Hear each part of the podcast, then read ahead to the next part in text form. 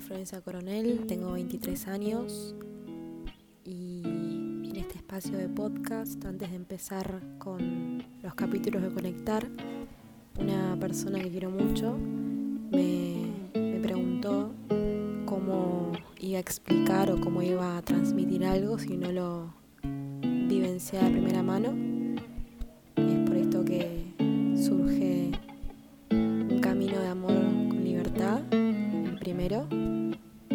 Espero que cada capítulo pueda servirle a cada uno de una manera muy personal, muy, muy subjetiva, que para eso están pensados. Primero que nada pensaba, bueno, Flor, te vas a encontrar con una sombra muy grande en tu vida, que es quedarte encerrada en tu casa. Y como les conté, soy muy dependiente de mi libertad. Mi tiempo, de mis cosas. Y por todo esto me encontré en un encierro muchísimo más grande que el físico. Un encierro mental.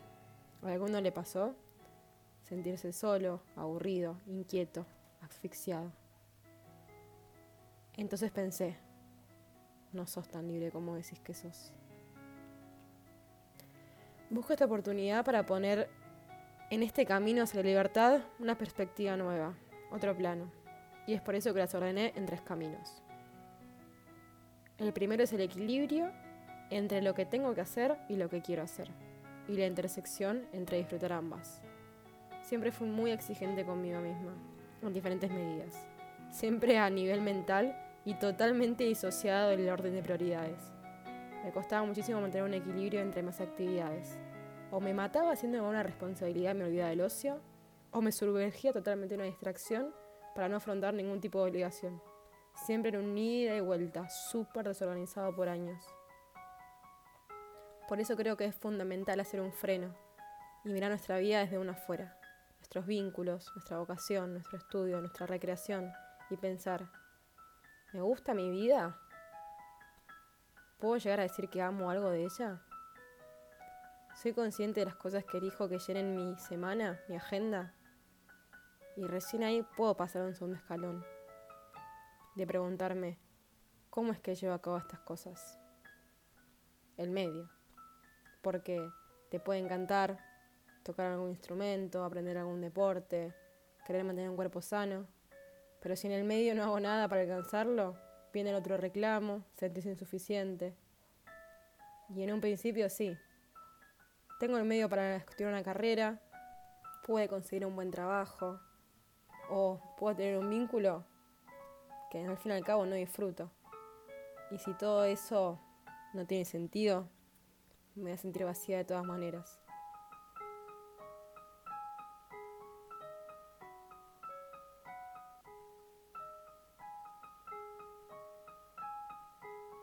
Este camino obviamente no es de un día para el otro. Estos pilares que fundan la vida de cada uno se transgiversan todo el tiempo, pero de ahí me llega a otro punto en el camino, de libertad, y es el de conocerse uno mismo, más ahora que nunca. Porque muchas veces escuchamos la frase trillada que dice uno extraña lo que no tiene. Y no, no es solamente el no extraño levantarme temprano para ir a trabajar, porque no es algo que extraño mucho, pero sí extraño un montón ir a trabajar. Extraño ir al colegio a divertirme. Y es ahí donde peso mi balanza. El sueño de la fiaca, de levantarme temprano, o el motor de mi vocación. Y también me encuentro como muchos, volviendo a hacer cosas que por el simple hecho de no tener tiempo dejaba de hacer. Como tocar el piano, como pintar, como hacer deporte, como meditar. Y pienso, ¿qué cosas dejaste de hacer porque no tenías tiempo, pero te diste cuenta que extrañabas un montón? ¿Y qué pasa? En la rueda de los días es muy difícil parar un segundo y darnos cuenta y darnos el tiempo de pensar en nosotros mismos. ¿Cuántas cosas o decisiones tomamos simplemente porque venimos en el envión de la rueda? Y de repente nos encontramos haciendo cosas que no queremos. O peor, terminamos siéndonos extraños frente al espejo, preguntándonos, ¿por qué hago esto? ¿Por qué sigo cediendo frente a esta manera de vincularme? ¿Por qué sigo acá? ¿Por qué sigo con esta persona? El miedo nos paraliza y a veces es mejor esconder en el fondo de nuestro inconsciente lo que nos da miedo, pero les aseguro que esos miedos vuelven. transformados en monstruos para atormentarnos.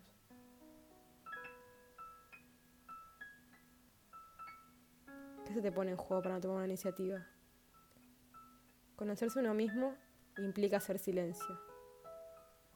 Escuchar cosas que quizás no queremos o no podemos escuchar. Pero volver a nuestra respiración, a nuestro latir. Escuchar nuestra tristeza, nuestra alegría, sin juzgarnos, sino que permitirnos sentir. Me preguntaba cuáles eran mis expectativas de cómo debería ser. Y por mucho tiempo esa expectativa era tan alta con cómo tenía que verme o qué quería transmitir con mi manera de hablar, con mi manera de ser, de relacionarme, poniéndose en juego una demanda tan grande de todo lo que me rodeaba. Me demandaba la sociedad, me demandaba la ley, me demandaban los dogmas, me demandaba una ideología.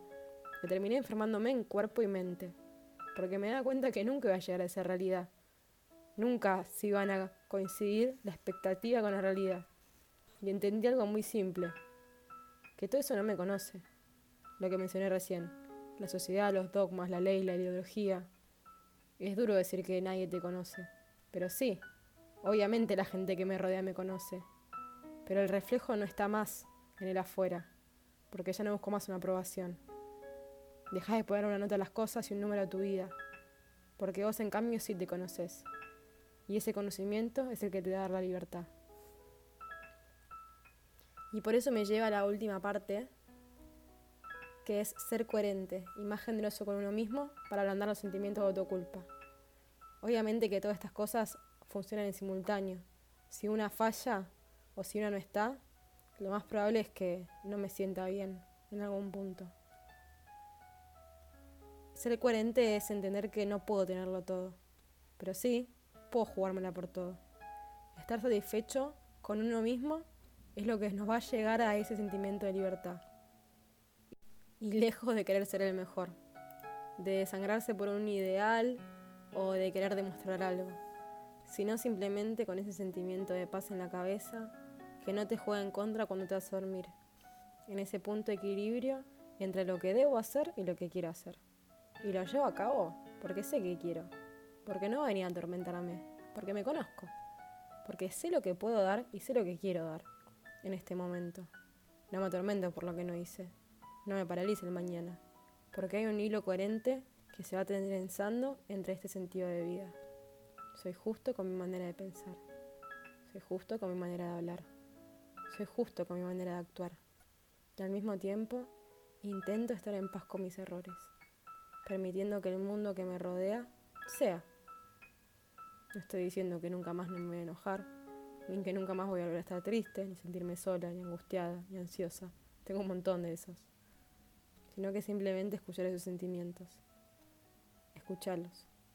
Dejarlos pasar por nuestras vidas es darle un sentido. Si me permito que el mundo sea, estoy saliendo de mi egoísmo. Porque no pienso que el mundo está a favor ni en contra mío, sino que es, hoy en mi casa por ejemplo. Intento permitirme entender a mi familia, con su manera de ser, con su alegría, con su enojo, con su tristeza, con su silencio, con su manera de relacionarse, porque soy consciente de las cosas que no me corresponden e intento tomar acción de las cosas que sí me corresponden. Al mismo tiempo, busco ser coherente cuando tengo que callar, cuando tengo que hablar a pura conciencia. Y cuando la inconsciencia cae en un arrebato de humanidad, intento pedir perdón en mis vínculos intento no pedir más de lo que me pueden dar. E intento no entregar más de lo que me puede doler. Y remarco la palabra intentar siempre, porque soy muy consciente de que no tengo el control de todo, aunque me gustaría.